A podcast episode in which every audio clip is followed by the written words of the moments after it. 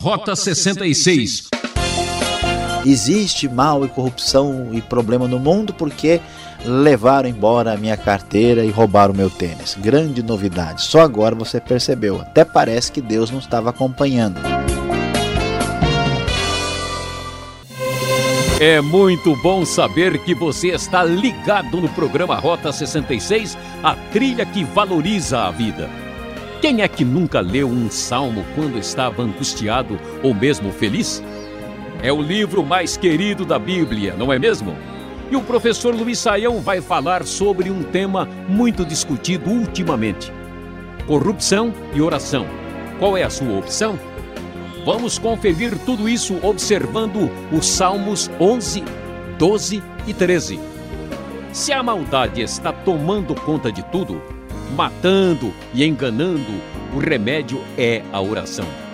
O filósofo Kierkegaard descobriu isso quando disse: a função da oração não é influenciar Deus, mas especialmente mudar a natureza daquele que ora.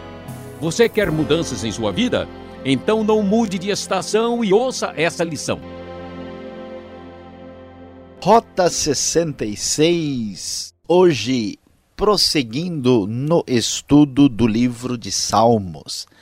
Sim, hoje vamos falar sobre os Salmos 11, 12 e 13.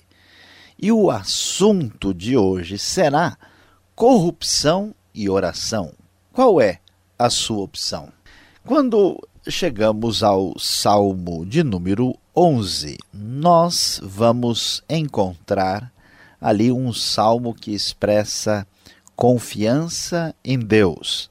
Apesar de expressar confiança, esse salmo fala sobre uma situação de decadência muito grande na sociedade que é marcada por forte corrupção que leva o salmista a buscar a Deus para tratar de um assunto eh, tão delicado como esse. No Salmo de número 12, já ali vamos encontrar uma espécie de queixa, de lamento feito no plural, que é um lamento, uma queixa ah, comunitária, uma, um pedido a Deus para que ele tome providências também em relação a uma sociedade corrupta a que não está levando em consideração os preceitos divinos. E no Salmo de número 13, aí temos uma ênfase na oração muito clara quando o salmista está tentando é, entender por que Deus demora em agir nas circunstâncias adversas da vida.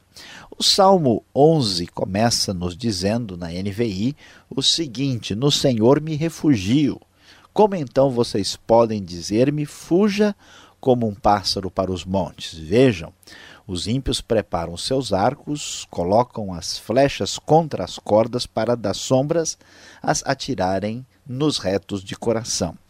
O salmista se encontra numa situação difícil de corrupção e decadência da sociedade, aí recebe o conselho de que ele deve simplesmente fugir. E então ele diz como é possível né, pensar nessa, nesse escapismo, nessa atitude de simplesmente uh, alienar-se da realidade. E ele então diz: olha, não é por esse caminho. E descreve a perversidade intencional dos malvados, dos chamados ímpios aqui, que são homens destinados aí pela sua própria vontade, a fazer o mal de maneira absolutamente consciente. E aí vem o grande clamor terrível que certamente vai ter muita conexão com grande parte do que acontece na sociedade de hoje. Quando os fundamentos estão sendo destruídos, que pode fazer o justo.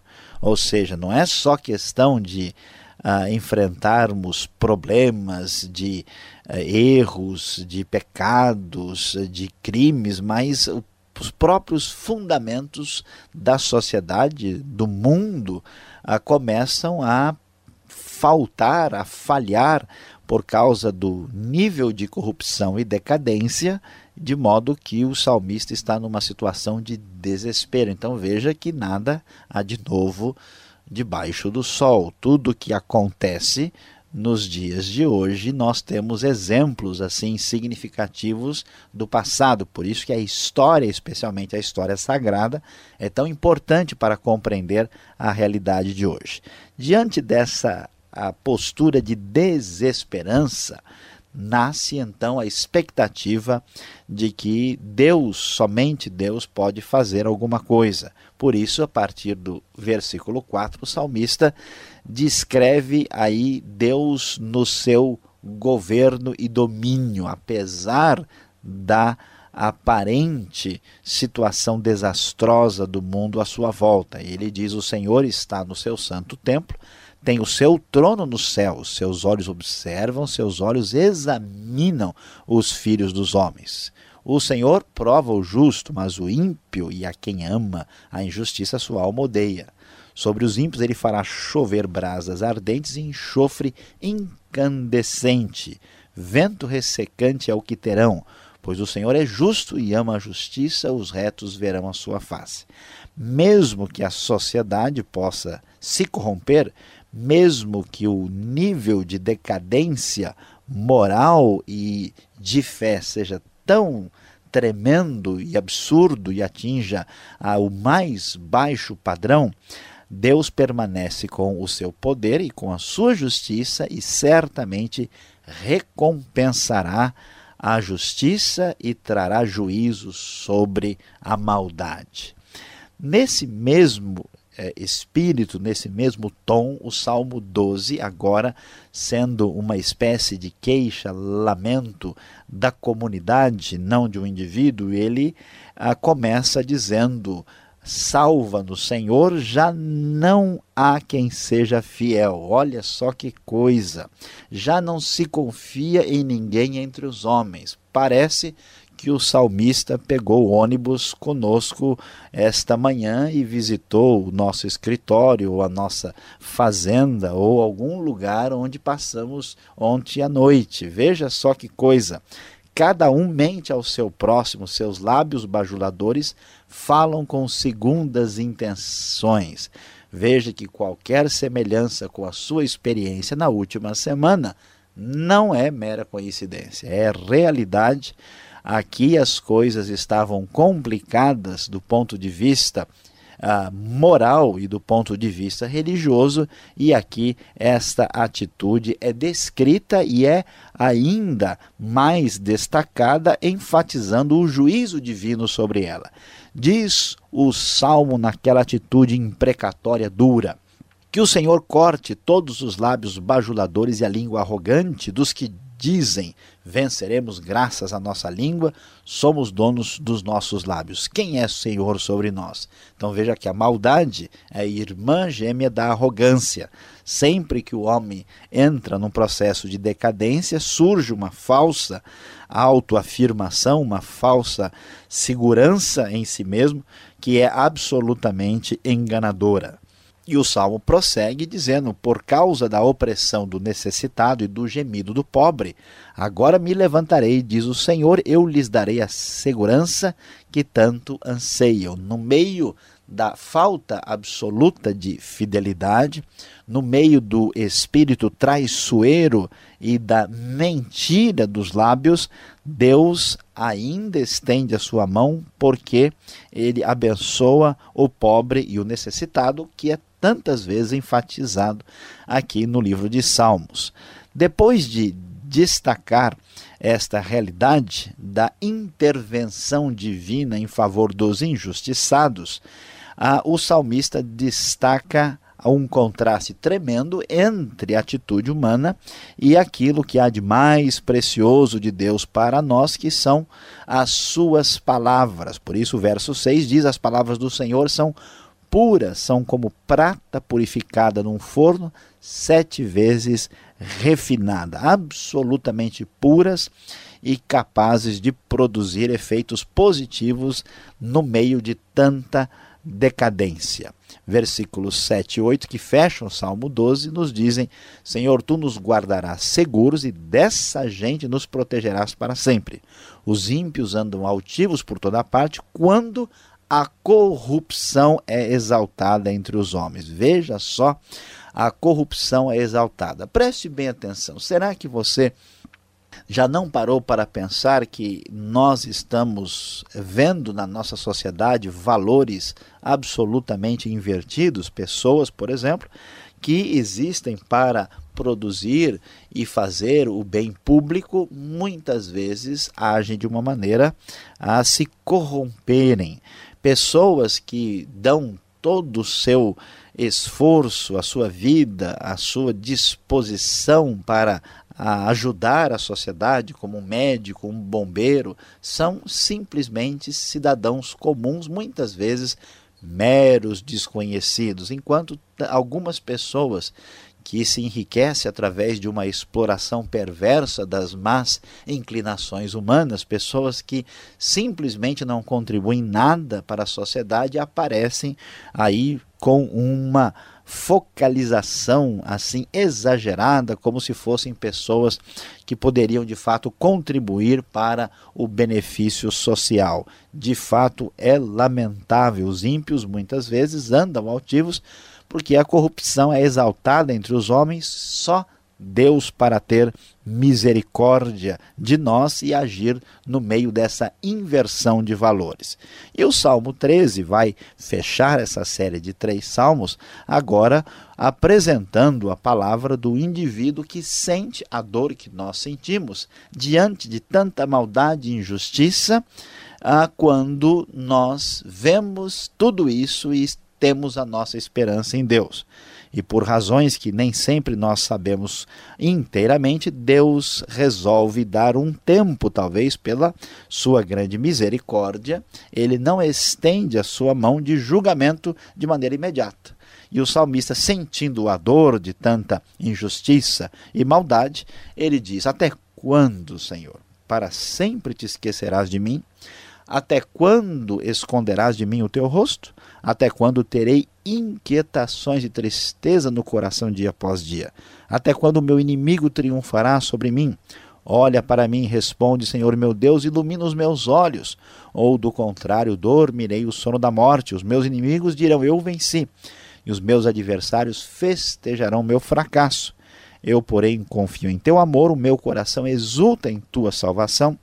Quero cantar ao Senhor pelo bem que me tem feito. Ele termina com uma palavra de louvor e exaltação, reanimando a sua fé em Deus.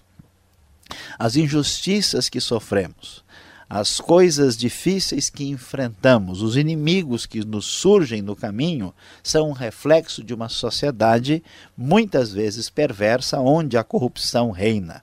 O salmista, apesar de ver a corrupção, ele escolhe voltar-se a Deus através da oração.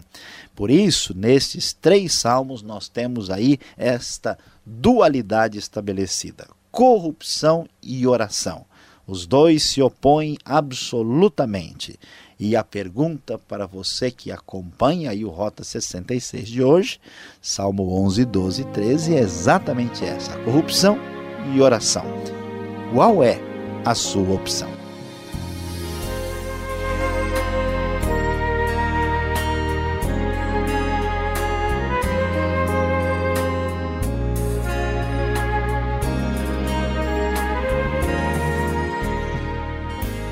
Aqui é assim. Bem tranquilo, você acompanha o programa Rota 66, o caminho para entender o ensino teológico dos 66 livros da Bíblia. O professor Luiz Saião está comentando os Salmos 11, 12 e 13 com o tema Corrupção e Oração. Qual é a sua opção? Escreva Participe, Caixa Postal 18.113, CEP 04626-970 São Paulo, capital. E-mail, rota66 arroba transmundial.com.br ou acesse o site transmundial.com.br.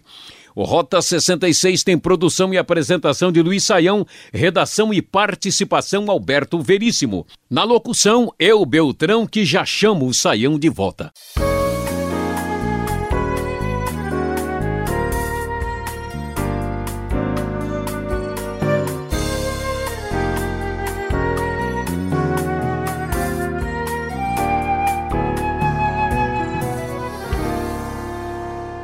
Muito bem, no nosso estudo hoje, no livro de Salmos, três capítulos para você: 11, 12 e 13. Professor Luiz Saião, o assunto hoje é corrupção, mas nós temos a opção da oração.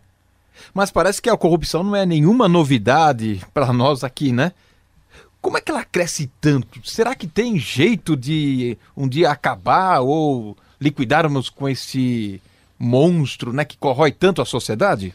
É, pastor Alberto, de fato, uh, quando nós estudamos a história antiga, uh, quem estudar um pouquinho, por exemplo, da vida dos doze Césares, conforme foi contado por Suetônio, ficará assim apavorado, verá um quadro pior do que a gente vê em grande parte do mundo de hoje. E nos tempos bíblicos isso também é uma realidade. Então a corrupção ela existe e é antiga e ela cresce, tem esta realidade tão terrível porque a natureza humana é inclinada para o mal. E quando não há restrição, quando não há uh, julgamento pelo mal, quando há uma permissividade perigosa, a corrupção vai tomando conta da sociedade. Quando várias pessoas agem a partir de interesses egocêntricos, desprezando né, aí a relação social, explorando o próximo, então vira uma verdadeira eh, guerra terrível de uh, interesses egocêntricos que desprezam o ser humano e os preceitos de Deus. De certa forma, nós temos a responsabilidade aqui de lutar contra a própria corrupção. Né? Nós vemos isso na figura dos bons reis ah, da Bíblia e vemos que nós devemos fazer todo o possível para, assim, uh, estar cooperando com as autoridades e com todos para uh, minimizar a corrupção. Começa com a nossa atitude correta, né? É interessante observar que o fato da gente ter boa posição social e bom nível educacional não ajudam em nada, né? A acabar com a corrupção. Isso é uma realidade muito clara, né? Isso não é a, a solução como se imaginava 200 anos atrás. Então começa com a nossa vida, começa com um combate né, a ela na nossa atividade diante da sociedade e devemos entender que a solução completa, absoluta e definitiva somente quando tivermos a intervenção divina final na história. O Salmo 11, lá no verso 3, diz que, destruídos os fundamentos, que poderá fazer o justo? Professor Saião, que fundamentos seriam estes que são tão assim importantes para o justo? Bom, pastor Alberto, a expressão aqui que é utilizada, os fundamentos, é uma referência a lei e a ordem que existem na comunidade. No contexto de Israel, se refere à lei de Deus, que tem o seu aspecto de leis ligadas ao próprio Deus, que são leis teológicas e religiosas, né, inclusive culticas, e leis uh, sociais. A questão é que quando estes princípios que estabelecem a ordem na comunidade começam a não valer mais, então tudo começa a ruir e não há mais esperança de uma estabilidade social. Que tipo de fundamentos são esses que devem ser mencionados? Por exemplo, fundamentos que envolvem a nossa maneira sadia de lidar com a sexualidade. Se não temos direcionamento, princípios e normas em relação à sexualidade, a família, né, a estrutura familiar, ela entrará em causa e teremos aí uma um crescimento de crianças ah, doentes, com dificuldades, com problemas sérios e profundos. A questão da honestidade. Hoje nós temos um custo elevadíssimo de segurança. Por quê? Todo mundo desconfia de todo mundo. Não se parte do pressuposto do mínimo de honestidade. As relações ficam deturpadas. E o problema seríssimo que aparece tanto nos Salmos como nos profetas, que é a exploração do homem pelo homem, como dizia né, o grande ah, estudioso Thomas Hobbes na Inglaterra, o homem se torna o lobo do homem. É uma pessoa vê o outro apenas como um elemento de exploração. Então, nós temos escravidão, temos eh, exploração de, de mão de obra forçada, temos a criança sendo abusada, todo tipo de maldade é muito grave. Então, quando isso começa a romper, a ruir, o que será da sociedade? É isso que o salmista tem em vista. Isso é importante. Agora, Deus disse para Moisés que ninguém poderia ver a sua face. Mas no verso 7 do Salmo 11 diz que os retos contemplarão a face de Deus. Há uma contradição aqui. Como entender essa passagem? Pois é, pastor Alberto, nesse versículo especificamente, esse contemplar a face muito certamente não é literal. Por que, que essa expressão aparece aí? Porque o contexto dos Salmos envolve uh, muito o pano de fundo da monarquia. Quando uma pessoa, uh, por exemplo, era uh, especialmente leal ao rei e tinha uma relação diferenciada com o rei, ele era chamado à presença do rei e ia, vamos dizer assim, contemplar a face do rei. É esse mesmo tipo de pano de fundo que está por trás aqui do salmo. Então, quando ele diz os retos verão a sua face, o sentido é desfrutarão a sua presença, estarão ali juntos a Deus em oposição ao que acontecerá com os ímpios. Então, nós não devemos, nesse caso, ainda mais o salmo que tem tanta poesia, é entender que o salmo está falando de uma face literal. Aí dá para explicar e entender a diferença das duas citações. Então, buscar a presença de Deus é o que o salmista está fazendo aqui no Salmo 12, no Salmo 13. Até quando, Senhor? Por que Deus demora tanto para responder né, às orações, atender às suas necessidades? Pois é, pastor Alberto, esse é um grande mistério que às vezes machuca o nosso coração. O problema é que nós, de repente, por causa de uma circunstância negativa e, e, e, dolorida na nossa vida, nós achamos que estamos descobrindo a América. Nós achamos que, olha, existe mal e corrupção e problema no mundo porque levaram embora a minha carteira e roubaram o meu tênis. Grande novidade. Só agora você percebeu. Até parece que Deus não estava acompanhando. Deus demora, nós não temos aqui todas as explicações para isso, mas Deus demora na sua infinita sabedoria, talvez, em primeiro lugar, para dar chance a essa pessoa que faz o mal mais um dia para ver se ele se arrepende.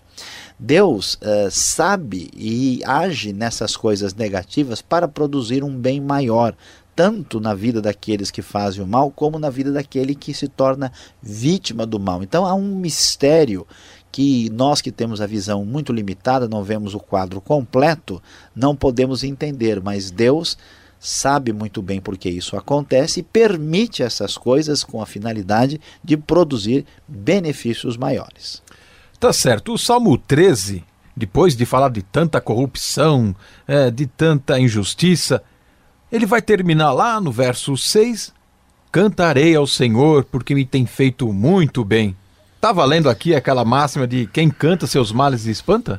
Olha, de certa forma, sim. É, e veja só que aí já vem um benefício da experiência de luta e dificuldade. Né? Quando a pessoa não passa por essa percepção da realidade dura e difícil e complicada do mundo, essa pessoa não canta direito, né? ele canta de qualquer maneira. Depois que ele entende o sofrimento, passa, ele vê o mundo, entende o que, que são aí os perversos, todo esse cenário complicado e ele vê como Deus é a sua esperança, ele canta de maneira diferente. Então é verdade que uma das maneiras mais saudáveis de enfrentar lutas, tribulações, problemas é exatamente através do cântico e o cântico de preferência de louvor a Deus. É um reconhecimento que, mesmo percebendo todo o cenário negativo e complicado, a gente, com os olhos da fé, ainda percebe que Deus existe, que Ele está agindo no mundo, que Ele está no controle da situação e que Ele,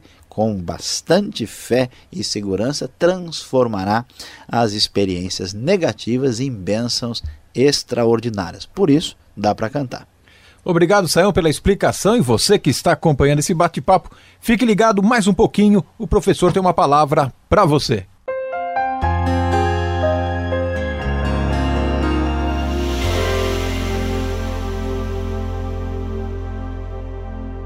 Hoje você acompanhou conosco o Salmo 11, 12 e 13 aqui no Rota 66. O nosso tema, como você bem percebeu, é corrupção e oração. Qual é a sua opção? Veja que esse tema parece que veio do noticiário da televisão. Mas a grande verdade é que ele é o fato que nós enfrentamos no nosso dia a dia, no nosso cotidiano. E que lição fundamental e especial aparece aqui nesse conjunto de salmos. A grande verdade é que diante da corrupção espera-se ação e oração. Vemos como o salmista tem uma atitude de confiança em Deus, mas como ele está preservado, ele coloca a corrupção distanciada da vida dele.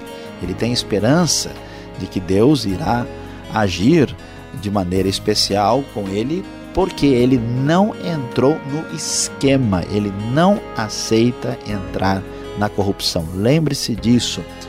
Faça a sua oração, busque a Deus com devoção, mas diga não à corrupção, principalmente à corrupção pessoal, particular da sua própria vida.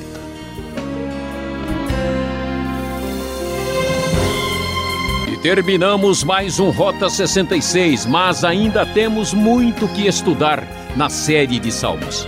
Marque essa sintonia e não esqueça do horário. Na mesa de som, Paulo Batista, que já está fechando os microfones. Essa foi mais uma realização transmundial. E aquele abraço.